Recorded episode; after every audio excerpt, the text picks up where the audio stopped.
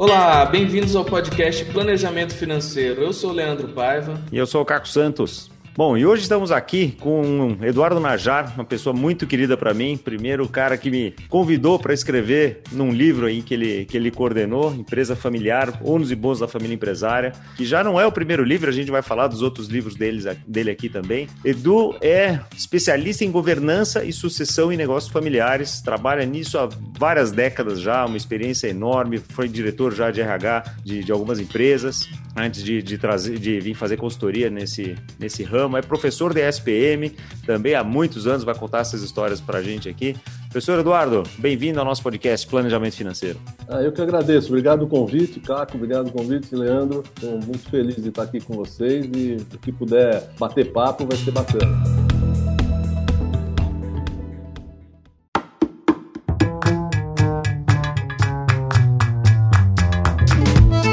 Quantos livros são, Edu? Bom, na área de recursos humanos, esse é o segundo, né? Tá. Depois tem outros livros em outras especialidades da, da encarnação passada. Entendi. Mas primeiro que chama Empresa Familiar, Construindo Equipes Vencedoras na Família Empresária. Uhum. Foi lançado em 99 e esse agora recém-lançado e tem mais um no forno aí que a gente está preparando.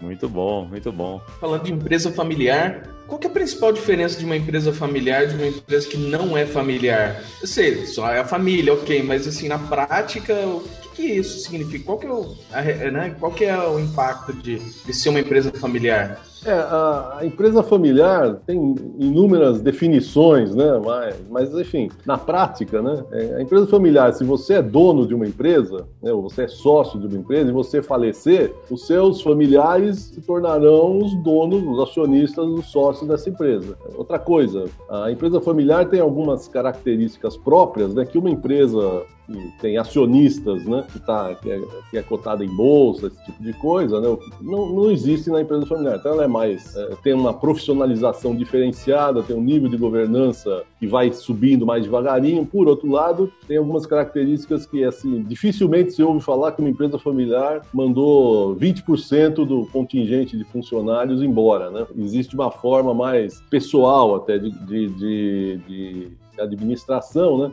Então é difícil uh, acontecerem cortes, né? Uh, existe uma, existem linhas de, de, pesquisa que dizem que as empresas familiares têm retorno para os seus acionistas muito maiores do que as empresas não familiares, né? guardadas as proporções, é lógico. Mas existem empresas familiares enormes, né? A Fiat, por exemplo, né? Que é mundial, é uma empresa familiar. Né? Ah, é? É, familiar. A família.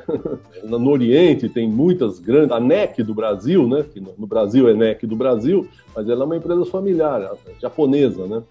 Tem, tem, no Brasil, um dos casos mais importantes é Votorantim, né? A RBS lá do, do, do, Rio Grande do Sul, né? Mas é, existem empresas de, de bilhões. De, a, a Balduco, né, é uma empresa familiar, né, e é uma empresa bilionária também. Mas a, o grande, o, o, a grande fugindo um pouco da tua pergunta, mas respondendo, Leandro, a concentração das empresas familiares está no middle market, né? Empresas que faturam de 100 a 600, 700 milhões por ano, né? É, que é a concentração de, de, de, de, quantidade, vamos dizer assim, né? De empresas, e né? Quando, quando a gente fala de empresa familiar, geralmente vem na cabeça uma empresa grande, realmente, né? De, de tamanho considerável. Mas, por exemplo, aquele pessoal que tem uma loja, que trabalha o pai, a mãe, os dois irmãos, também é uma empresa familiar. Sim, sim. Deve Aliás, passar pelos mesmos problemas características que uma empresa maior, né? Desafios, né? Desafios, Desafios exatamente. É. Mas, assim, a, o varejo é, é quase que totalmente familiar no mundo inteiro, né? Pega em Paris, né, as lojas de Paris, não, né, qualquer parte do mundo são. Então, o varejo é. C&A é uma empresa familiar holandesa. Né? é uma empresa familiar holandesa. Uh, o, o agribusiness né, é totalmente familiar, né? Então tem, tem segmentos muito expressivos, mas toda loja né, que tem o pai e a mãe no balcão, né? Tem os filhos por trás, né? Os desafios dos herdeiros, né? E aí depende do tamanho, né? Então o GPA, né? O Pão de Açúcar é um varejo enorme, né? Mas é familiar, continua sendo familiar. Comprada por uma outra empresa familiar que foi o Carrefour, que é o Carrefour, né? Edu, e tem uma outra distinção que, que acho que é importante fazer também é entre a empresa familiar e a família empresária. Qual que é a, a definição aqui para o nosso ouvinte saber qual que é a, a diferença? O que, que, é uma, o que, que é outra? É, a empresa familiar, ela é dirigida, vamos dizer assim, ou às vezes ela é um patrimônio da, de uma família chamada família empresária. Agora, tem uma questão, isso é, vamos dizer, uma questão semântica, né? mas tem uma questão importante, que é o que é ser um empresário? Então, você encontra em grande parte do, do, do negócio familiar nacional, brasileiro e América do Sul, e também na Europa, até Estados Unidos, mas é, no Brasil isso é mais marcante, que não são, as famílias não são, nas famílias, os donos das empresas não são empresários, são pessoas importantíssimas porque criaram verdadeiros impérios, né, seja do tamanho que for, mas saiu do nada e construiu uma coisa que há 20, 30, 40, 50 anos uh, nutre né, aquela família do ponto de vista de patrimônio. Né. Mas são, eu tenho até um, um adjetivo, né, que são presidonos, né? É uma mistura de presidente com dono. Então, um dia o, o fundador ou a fundadora acorda de bem com a vida, então ele é presidente, ele é magnânimo, ele ouve todo mundo. Né? um dia ele acorda com o saco cheio e fala: Não, eu sou o dono, eu que resolvo. Né? Então, esse é um dilema né, da, da família empresária, vamos dizer assim. Né? Mas a família empresária né, é uma, um significante dessa família que tem um patrimônio comum e que pode, a qualquer momento, fazer esse patrimônio crescer, ou, o que é muito difícil no Brasil, né, é vender esse patrimônio. Né? Isso é uma outra coisa cultural também. Né? Estados Unidos, vocês conhecem tanto bem quanto eu, na América ou na, na, na Europa, você perguntar para o dono de uma empresa familiar quanto custa, quanto vale a empresa dele, ele diz no ato. Né? E aqui no Brasil especificamente, na Argentina, no Chile, né? As pessoas têm receio, né, de querer saber quanto vale o meu patrimônio. Né? Então, você falar num processo de valuation, um dono de empresa, é, é meio ofensivo, né? É, então, isso que eu te falar, saber. parece que está ofendendo você perguntar é, quanto vale a empresa, né? É. Aqui que você quer saber, por que, que você... É. E isso está ligado ao seguinte, seguinte sentido, se na América ou na Europa você perguntar para o cara quanto vale, ele fala, vale não sei quantos milhões, então, bom, eu compro, pronto, ele vende. Né? E no Brasil, né, na Itália, né, nos países mais né, eh, latinos, né, de origem latina, né, é, tem esse apego, né, não vendo, né, nunca venderei, se vender fico doente, né? Então é melhor não saber quanto vale, né? Até porque nem sempre vai muito bem, né? A empresa Mas... faz parte da família já, né? Não é um negócio. Sim, sim, sim. É, eu tenho muitos clientes que é, se pararem de ir todo dia, que já estão com idade avançada, né? Se pararem de ir todo dia para o escritório, seu negócio perde o sentido da vida, né? E isso é um dos limitantes, né? De você conseguir fazer a famosa é, transição, né? Da sucessão, passagem do bastão para outra geração. Você diria nesses 25 anos aí que o, Eduardo tem uma empresa que chama Macro Transição, uma consultoria, né? De, de governança em negócios familiares há 25 anos, desde 95 aí tá com essa com essa empresa e já deve ter visto muito caso por aí, né? De famílias grandes e famílias pequenas, porque e eu sei, assim, até por experiência pessoal que eu já vi você trabalhando com uma família que não tinha necessariamente uma, uma empresa mas tinham negócios juntos, né, Edu? Como é que funciona isso? Porque não precisa ter assim, vai, Balduco fica fácil, né? Tem uma empresa lá e tal, mas a gente conhece várias famílias que têm uma patrimônio, um patrimônio que acaba sendo comum por, por herança, né, e vai, vai descendo para as gerações e que tem que ser gerido, né? E até foi o objeto do meu capítulo no, no, no seu livro, uhum. né? É, e como é que, que você vê de maiores problemas, de coisas que acontecem aí, de maiores desafios, para não dizer problemas, maiores desafios com as empresas empresas familiares de uma forma geral ou empresas que têm negócios juntos? O primeiro desafio é, é, o próprio patrimônio. Né? Ele pode ser um patrimônio comercial, vamos chamar assim, se for uma empresa ou um grupo de empresas, né? e pode ser um patrimônio constituído por terras e na, na área de agribusiness, né? é muito comum que você a família tem quatro, cinco fazendas, mas nenhuma opera comercialmente, né? então, mas é o patrimônio da, da família. Né? Então, o primeiro desafio é esse, é um patrimônio comum que nunca que se estamos, se estamos falando de uma empresa que os fundadores têm, é, sei lá, 70, 80 anos, isso nunca foi discutido em pequena parte dela somente, mas na, na maior parte nunca foi discutido com a família. Né? Então, esse é o primeiro desafio. O segundo desafio é da comunicação. Então, é, se eu não sei o que o papai tem, quando ele morre, a gente vai atrás aí começam né, as disputas. Né? O terceiro desafio, é, se for um patrimônio constituído por negócios, é como fazer esse negócio ser é, atualizado do ponto de vista da governança. Governança é aquela palavrinha, uma das palavras né, que as pessoas é, existem há muito tempo, mas elas de tempos em tempos entram na moda. Mas governança é o governo, é como é que a gente administra administra a empresa. E a gente administra a empresa, o fundador, com 70, 80 anos hoje, administra a empresa como ele sabe. Né? Como ele Eu sempre digo, fez, né? Provavelmente. É, e qual é o ideal? É que a cada geração, filhos né, e netos, assim por diante, a cada geração essa governança seja atualizada. Né? Porque a tecnologia mudou, porque os mercados mudaram, enfim, porque né, os saberes né, mudaram. Né? Um grande desafio é quando a geração seguinte, a geração do fundador, portanto, a segunda geração, pensa igual à geração anterior aí a empresa não, não, não, não, cresce. Então é um desafio enorme, né? E isso dá uma síndrome, né? A primeira síndrome é a, a síndrome que acontece com o fundador, né? Que como é que nascem os como é que nasceram os negócios há 80 anos atrás? Sou um, é, era um empreendedor, né? quero montar um negócio, chamo um amigo, outro amigo, outro amigo, e eu digo que cria a armadilha do fundador, porque 15 anos depois, o fundador que é sempre foi um empreendedor, como ele chamou os amigos para. Nem sempre o amigo é competente. Então, ah, eu chamei um amigo para ficar no financeiro, mas ele não sabe muito bem, então eu emito nota fiscal, eu controlo. Chamei um amigo para vender, mas ele não vende muito bem. Então, 10, 15 anos depois, o fundador, que era um empreendedor, ele tá, cai na armadilha de fazer tudo na empresa, porque ele não tem competências ao seu lado. E aí, lógico, ele chega numa conclusão que ninguém faz melhor do que ele, ele ou ela, né? Então, diz, não, não adianta contratar ninguém aqui, porque só eu sei fazer, ó, aquele fulano, aquela ciclana, aquele, estão há 15 anos comigo, não fazem direito. Então, isso é uma armadilha. Aí o fundador cai na, na segunda armadilha, que é a armadilha do, do tempo cheio, que eu, digo, né? Que faz, você trabalha 18 horas por dia, ainda sobra coisa para o dia seguinte. Isso Até porque ele está fazendo tudo, né? Como sim, se... E te tira do foco, te tira do foco estratégico, você não cresce, e aí você não deixa ninguém. Diz aquilo que embaixo de árvore frondosa não cresce nem grama, né? Então não deixa os filhos né, assumirem da forma como seria. Então esse é o desafio da armadilha do fundador. E o desafio da sucessão é quando os filhos, filho, a filha, seja lá o que for, mas o, o, fundador sempre tem um filho preferido, isso é realidade. Pode dizer que não, mas sempre tem um, eu acho que vai ser aquele ou aquela, né? o fundador sempre tem essa certeza. E quando esse filho ou essa filha não querem ou não tem competência, ou, né? e aí o fundador fica inseguro, o filho ou a filha ficam tristes, e aí a sucessão embola. Uh, me dizia o Mário Cerati, que era dono do frigorífico Cerati, da famosa mortadela, né, que foi vendida e estou falando isso porque ele fala isso nas palestras dele, não é nenhuma inconfidência, né? Eu tenho quatro filhos, eu tenho uma filha preferida, né? Fulana de tal, não é que eu não ame os outros, mas eu prefiro ela. Tá bom.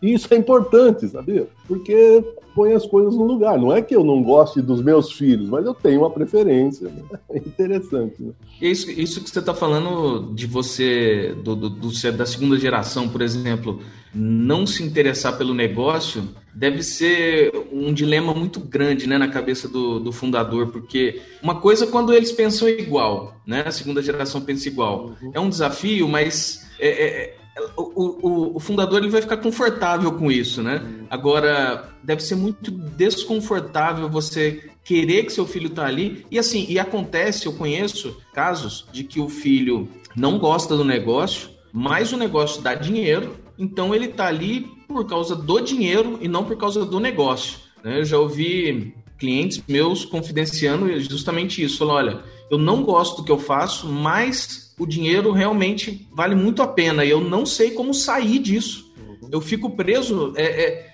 é o que eu digo que um dos maiores tipos de fracasso é o sucesso errado, né? Porque você fica preso no sucesso errado. Você não consegue sair dali. O dinheiro é tão bom assim, é tão confortável a sua vida que você não consegue sair e você não consegue se movimentar. Você já passou por essa situação? Seria o, o a armadilha do herdeiro?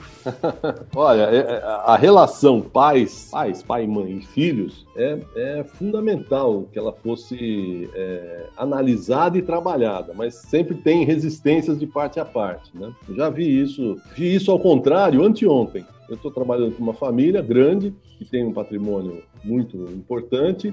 Os herdeiros, segunda geração, eu trabalho com eles, são ótimos meninos e meninas, jovens, né? Tem 30 e poucos anos, 40 anos. Me disseram: olha, a gente quer mudar aqui, só que não vai mudar a curto prazo, porque os fundadores ainda estão à testa, os pais deles, que são primos, né? Irmãos e primos, e eles têm um respeito muito grande, isso é muito legal de ver e sentir. Mas, olha, a gente quer mudar porque, assim, a gente vem para cá e a gente não, não acha legal a forma, o formato, as relações, os processos. A gente fica chateado do jeito que é e não tem poder de mudar. Mas a gente quer fazer um plano para daqui X anos, quando os fundadores se afastarem, a gente poder assumir da forma mais correta. Tem, tem um, muitos herdeiros dessa posição que você fala, Leandro. E essa é uma sorte desses, desses primos que eu falei, porque eles são seis, cinco, seis, seis pessoas. Então eles se conversam, mas quando é um herdeiro ou uma herdeira, é sinuca de bico, né? Vai conversar com quem, né?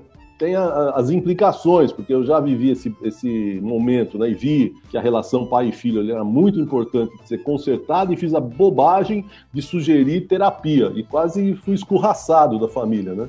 Você pensa que meu filho é louco, né? Não, não, eu fiz muito tempo de terapia, achei que isso é bom para mim, né? Então tem essas limitantes também, né? Já vivi de tudo. No meu primeiro livro sobre empresas familiares, que eu disse, tem 35 causos, né? Que conto, lógico, não dizer, não deixando em aberto o nome, a empresa, as pessoas, né? Mas tem o, o, a questão, né, em si e eu dou como é que poderia resolver, né? Então, causos tem de monte, viu, Leandro? Todo tipo e qualidade, como lá em Minas Gerais. Eu acho interessante do seu trabalho e o trabalho que eu já vi você fazendo numa, numa família, é, que é isso, né? Não precisa ser uma Balduco, uma Fiat, etc, para precisar de alguém que ajude nessa governança. Uma das coisas que eu acho mais fascinantes quando você fala é de que quando tem um negócio familiar, vamos discutir o negócio familiar em um fórum para que não fica, não, não seja discutido no almoço de Natal, né? Então para que não, não se confunda a família com negócios, né? Para que tenha essa separação e com isso mantenha-se a harmonia, né? Uma comunicação e tem uma governança principalmente para tratar dos negócios da família com certa ordem, com um rito, né? Com rituais, com procedimentos, né? Conta um pouquinho de algum caso aqui ou de alguma coisa bacana. Me lembro uma vez você falar que tinha uma família que cada um tinha lá lá X momento para cada um sentar e falar que ninguém podia falar nada. Todo mundo tinha que ouvir, né? Conta um pouquinho desses é, casos aqui para gente. Isso foi um colega que atendeu uma empresa que hoje é enorme, né? E que era uma família pequena, tinha acho que 10 pessoas, e lá naquele momento, naquela, naquela cultura familiar, né? Todo fim de ano, a família se reunia, essas 10 pessoas se reuniam, desde os pequenininhos até os mais velhos, a vovó, que cada um sentava na cadeira central e dizia: Olha, esse ano que passou, eu, você me fez isso, você me fez aquilo, eu gostei daquilo que você fez, eu não gostei daquilo. E os outros não podiam falar, estavam ouvindo e quando sentasse na cadeira, falava. Então, essa foi uma forma que, naquele momento, naquela cultura, deu muito certo e carregou uh, os três pequenos que eu lembro: um tinha 20, um tinha 10 e outro é menorzinho ainda, se reuniam no sótão da casa da vovó todo mês, né? e do, do grande cobravam quando é que ele ia parar de fumar maconha, que eles não paravam, né? Os três, né? Porque três futuros sócios, né? E dos pequenininhos cobrava como é que eles foram na escola, como é que... Então, é, isso que você falou, né? Harmonia parece poesia, mas se não existe harmonia, o negócio está comprometido a médio prazo, sem dúvida. E eu cunhei outro termo que chama harmonia possível, porque é impossível que uma família convive há 30, 40, 50, 100 anos, eu tenho hoje um cliente que tem 100 anos de existência, que a empresa empresa tem 100 anos de existência, é impossível que não criem arestas né, dentro da família. Porém, é o seguinte: é, nós somos sócios, então eu sento com você, meu sócio, minha sócia, para discutir o negócio, mas eu não vou no seu aniversário porque eu não gosto da sua esposa. Pronto. É uma coisa, né? Está mantida a harmonia possível né, dentro do negócio. Porque o que importa, né? A galinha dos ovos de ouro é a relação do sócio, entre os sócios. Essa harmonia também pode ser quebrada quando tem um racha na família, tipo, uma parte quer vender a empresa, outra parte não quer vender. Eu imagino que deve ser uma situação bem, bem complexa, né? Porque é, de repente o, o, o, o, criador não quer vender, os outros querem, começa uma pressão. Isso deve atrapalhar, inclusive, a gestão da própria empresa, não? É, as, as dificuldades, os, os, desafios que a gente falou no início, né, são das mais diversas, dos mais diversos tipos. Às vezes é comportamental, né? Tem um sócio meu que eu não gosto do, da forma como ele se comporta na vida pessoal e eu não quero mais ser sócio dessa pessoa. É, tem um sócio, uma sócia minha que não sabe tocar negócios, mas quer estar dentro, eu não concordo. Então tem uh, o desafio do fundador querer que os filhos trabalhem, os filhos não quererem trabalhar na empresa. Dos... Ao contrário, os filhos querem trabalhar na empresa dos pais, os pais não deixam. Então tem, tem né, um, um menu aí de, de, de, possibilidades, né? Por isso que o ambiente, né, essa, essa, o Caco disse, falou na harmonia, né, é, é importante, porque você tendo abertura para sentar e conversar, né? Voltando lá no, no Mário Serati, né? e voltando na não inconfidência, porque ele fala isso em público, ele, na época que ele estava na empresa, tinha uma sobrinha que era sócia, filha da irmã dele, uma sócia importante que cumpriu todos os protocolos para trabalhar na empresa, foi trabalhar na empresa, era muito mais jovem, mas começou a se embebedar com o sucesso né, dela como executiva, como sócia, com o dinheiro que estava entrando. Né?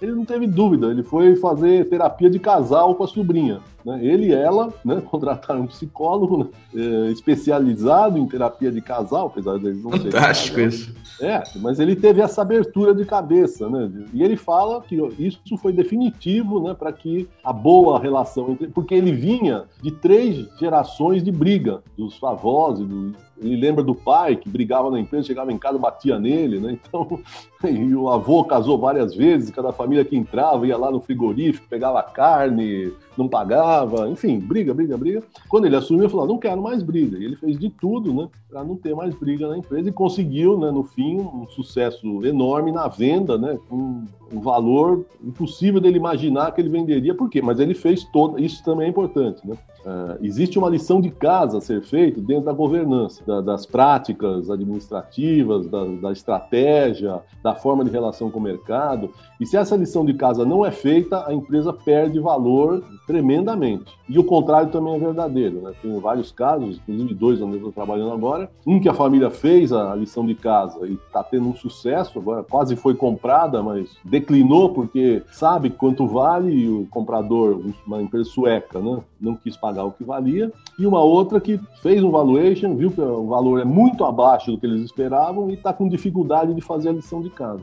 A lição de casa é corrigir né, os pontos importantes que o mercado reconhece para dar valor a uma empresa. É, um caso que eu me lembro que é público também foi da Skencariol, né? Que dois irmãos Sim. herdaram e um queria vender e o outro não queria vender e foi uma brigalhada que veio para os jornais tal, foi um negócio... É, e lá teve o, o fundador foi assassinado, né? Sim. Então começou daí, né? Então, Exato. É, então, é, o que as famílias não contam é, que aconteça é que a vida aconteça. Então eles acham que nos próximos 50 anos vai ficar tudo bonitinho, apesar das brigas, mas vai continuar do mesmo jeito, ninguém vai desaparecer, ninguém vai brigar, as brigas que tem a gente vai tocando, né? que no passado era uma realidade, porque não sei se vocês sentem isso, apesar de vocês serem bem mais jovens do que eu, mas no passado a vida era mais fácil. Mercado, concorrência, forma de. Hoje você tem. Eu lembro que a minha avó, sei lá, 60 anos atrás, tinha na casa dela, morava um sobrinho, morava uma tia, o filho da empregada. Você ia pondo o pessoal dentro de casa e isso não pesava.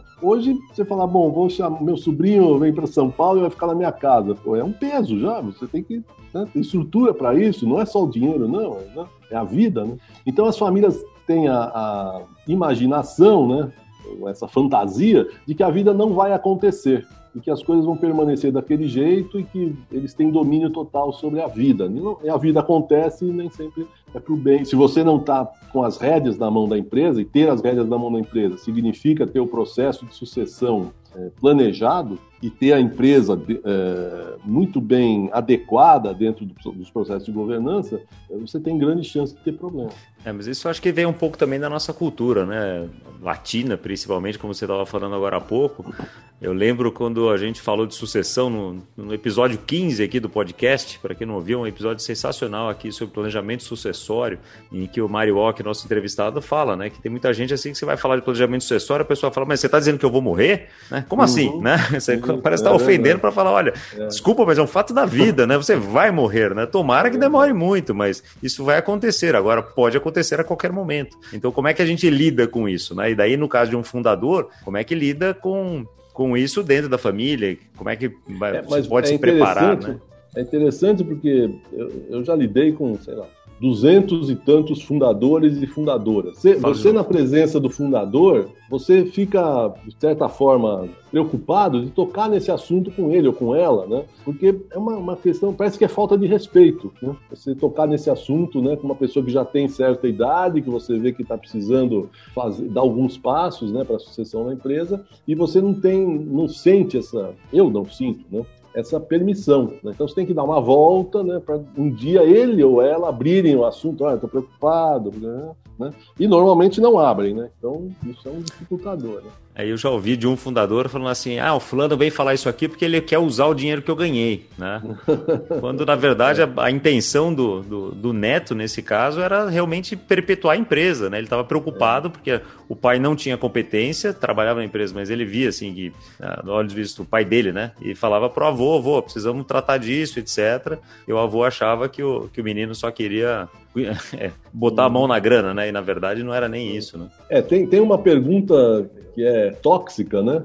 dos herdeiros, né? Que é assim, qual é a minha parte, né? Quando o herdeiro fala isso, aí pronto, né? Já significa tudo, que ele não tem a determinada competência para tocar, que ele tem outros interesses, né? E por outro lado, quando isso fica claro, eu tenho um caso de uma família que um dos herdeiros, disse, olha, eu não quero, quero ter os meus negócios, não me amor, não me chamem para nada, né? E tá bom, a família falou, legal, ele tá tocando a carreira dele, tá indo super bem, né? E o melhor, a melhor forma, né, disso acontecer é quando o herdeiro, a herdeira sai da, da, empresa, da família, ou não nem entra, faz a sua carreira fora e é chamado pela família: olha, você está fazendo tanto sucesso aí fora que eu quero que você venha ser isso, isso, isso dentro da empresa. E também existe o drama do, do da, pode ser uma armadilha também, viu, Leandro, do herdeiro, né? Que é assim, eu quero ser médico, eu quero ser artista, eu quero ser pianista, eu quero ser corredor de maratona, né? E a família não entende isso, né? E aí, ou a família até entende, mas o próprio herdeiro se sente, né? Putz, acho que eu estou traindo né, os princípios. Sente obrigado a participar de alguma é, forma, né? É. Pela pressão familiar. É, é, é, é, a gente fala que é um fenômeno psicossociotécnico. Tem, tem muito do psicológico, muito do societário e muito uh, de técnicas, né? De colocadas em prática. Como a gente sempre fala aqui, né, Leandro? São as pessoas antes dos números, né? Então a gente sempre tem que lembrar que o comportamental tá, tá lá em todos os sim, lugares. Sim. Não, e lembrando que assim, a gente está falando normalmente de casos de empresas grandes e tudo mais, mas é, é, é inteligente um, um, dono de uma loja, né? um dono de um açougue, o um dono de uma, de uma empresinha pequena, de três, quatro funcionários, são os irmãos, os filhos e tal, pegar esses exemplos e utilizar na, na sua própria empresa, né? Muitas vezes a gente tem aquele pensamento, ah, mas a minha é só uma lojinha aqui, é só eu e minhas duas filhas que estamos aqui, não, não precisa disso. Não, mas ao contrário, se você pegar o exemplo desse, dessas empresas grandes que tiveram sucesso né, fazendo esses movimentos, às vezes você faz um movimento similar na sua empresa, que é na, no seu comércio do bairro, por exemplo, e só essa harmonia que você começa a gerar ali dentro da sua loja começa a transparecer para todo mundo e sua loja começa a prosperar mais. Então, assim, a gente tem que, me, que se espelhar nessas empresas grandes. Lógico, às vezes você não vai fazer terapia de casal, com... ok, mas assim, se espelha nessas ideias, né? Pega uma, uma, uma ideia, transforma para o seu mundo ali, para a sua realidade, utiliza, porque não é à toa que essas empresas chegaram onde chegaram elas passaram por processo, tiveram né, orientação e tal. Então, nada melhor do que aproveitar o exemplo, bom exemplo desse tipo de empresa e utilizar na nossa pequena empresa para tentar chegar mais longe também. É, você tem razão, Vilanda. Eu tive um aluno que tinha uma pizzaria de bairro e ele percebeu que tinha lá em, em torno dele muitos familiares. A gente fez um trabalho. Hoje ele tem cinco pizzarias. Né? Ele prestou atenção, né? É, e não é, assim, não é um grande negócio, mas é um negócio da família. Não é. Eu tenho, é, como te falei, o varejo está cheio desses casos, né?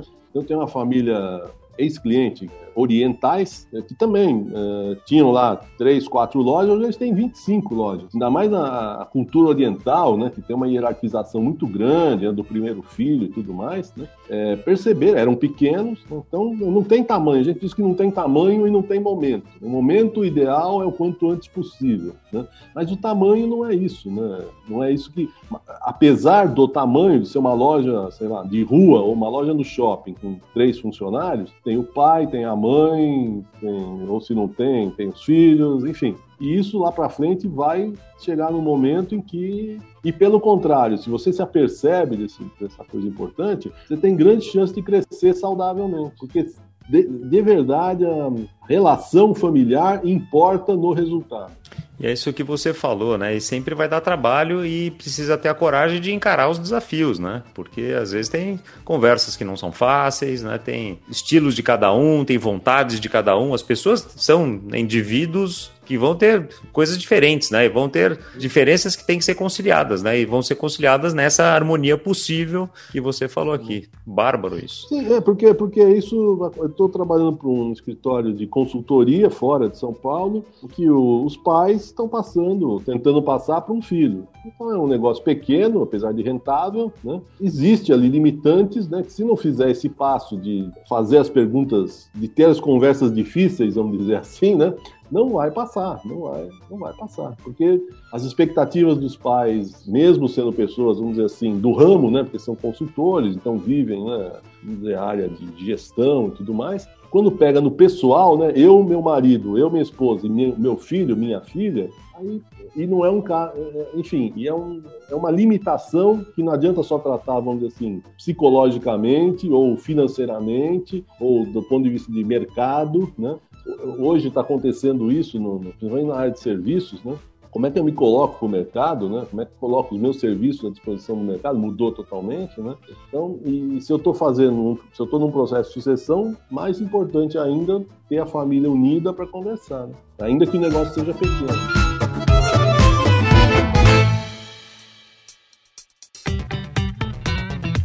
Bom, Edu, estamos chegando aqui no final do nosso, do nosso episódio. Conversa é super interessante. Eu tenho certeza que você tem causa aqui para a gente ficar horas conversando. e tenho certeza que teu conhecimento todo aí nesses anos todos pode ajudar muito nosso nosso ouvinte aqui que tem o seu pequeno negócio ou que trabalha com o pai, com a mãe e pode se beneficiar também desse seu conhecimento. A gente sempre fala de livros aqui e eu vou te perguntar dos livros. Então fica a dica: empresa familiar construindo empresa, equipes vencedoras na família empresária e empresa familiar ônus e bônus da família empresária. São os dois dos livros que o Eduardo Najar já publicou aí sobre esse tema. Mas a gente sempre gosta de perguntar, Edu, qual a sua dica de livro, né, que não seja o seu, para o nosso ouvinte aqui? Então, a gente falou durante o trabalho sobre conversas difíceis, né? Tem que ter a família. E tem um livro que se chama, né, Conversas Difíceis, né? É, é do Douglas Stone. Stone é S-T-O-N-E. É um livro que pode ajudar, né? Na técnica, na, na parte. A gente falou do psicossociotécnico, né? Então, a parte técnica isso pode ajudar. E eu estou lendo um livro que se chama Arroz de Palma, né?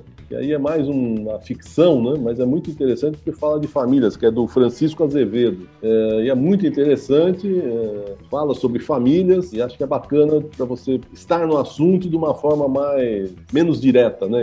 menos objetiva, porém vivendo um contexto legal. Mais lúdica. Sim, sim, sim, mais lúdica. É interessante. É uma história, né? Então é muito bonito. Bacana. Bom demais. Esse papo, é, com certeza, muita gente vai, vai poder aproveitar desse, desses insights aí, desse, desses comentários, inclusive aproveitando a, a, ler o livro também, né? Com 35 causos ali. É, com certeza você vai conseguir algum que seja similar aos, aos desafios que, que a gente está enfrentando na própria própria empresa, né? Seja a empresa é, familiar, grande, pequena, e tem que aproveitar justamente isso aí mesmo. Aproveitar para ler bons livros com boas ideias e usá-las, né? É interessante, as pessoas se identificam, olha, eu o número 8 é eu passei por isso, né? É interessante. Não que cubra tudo, né? Agora, é muito importante, né? Sempre tem alguém insatisfeito na família, e é assim que começa, né, a busca por um, uma ajuda, um apoio desse tipo, né? Então é muito importante, que é quase sempre a primeira pergunta que eu faço, né? A pessoa que está incomodada dizer, bom, onde dói, né? O que dói, né? Onde é a dor, né? E a partir daí, a própria... tem famílias que fazem esse processo sozinhas, esse processo de, de, mudança, de transição, né? Então isso é importante. Vamos ver onde é que tá, onde é que tá pior a coisa, onde é que tá pegando, né? E acho que isso é uma dica, né, para quem, para quem esteja com algum tipo de insatisfação, ou conheça alguém que está nesse, sentido, né, para um, início de caminho. É sensacional. Tem que começar e normalmente vai começar por uma dor, assim como no planejamento financeiro, né, Leandro? Assim, a gente ah, começa falando, bom, sim, aonde dói, né? O que está preocupando mais? O que está tirando seu sono? E é, aí, isso é um ponto importante na, na, nas famílias famílias, né? É saber como lidar com o dinheiro. Porque às vezes a, a, empresa vai bem, né? Pequena, média, grande, não importa, e as finanças pessoais dos sócios não vão bem, porque não tem controle, né? Então isso também faz muita falta. Já recebi telefonema, né? Olha, recebi um monte de dinheiro aqui, de dividendo, o que, que eu faço com isso, né? Eu digo, olha, manda para minha conta, depois a gente conversa.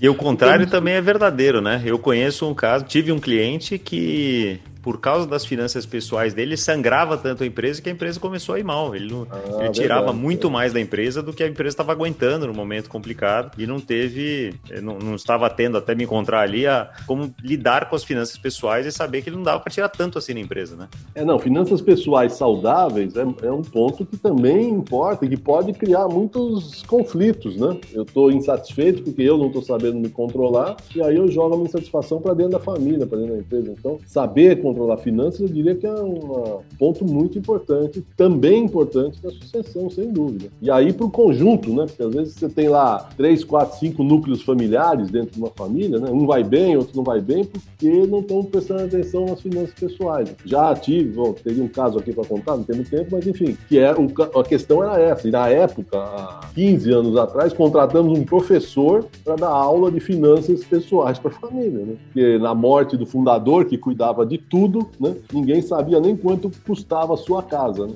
Muito bom, Edu. Sensacional o nosso papo. Te agradeço demais aqui ter, ter aceitado o nosso convite. Agradeço publicamente aqui o convite para escrever no livro, né? Que ônus e bônus da família empresária, onde eu escrevo justamente sobre patrimônio pessoal, né? E, a, e essa relação. Muito bom. Obrigado por ter participado aqui do nosso, do nosso bate-papo. Eu agradeço o convite de vocês. Já ouvi outros podcasts de vocês. Achei muito bem, como eu disse, muito bem produzido, muito pertinente sempre sempre, né? Especificamente sobre o livro, a sua contribuição foi muito importante, porque no livro são vários temas que são abordados, você aborda com uma clareza, uma objetividade muito grande, né? Então, agradeço o Leandro o convite, agradeço você, Cássio, e fico à disposição para a gente bater papo. Combinado. Como é que as pessoas te acham, Edu? É, bom, existe o site da empresa, que é o macrotransical.com.br, é, Instagram é Eduardo Najar. Najar com dois J's, hein? Dois J's, verdade.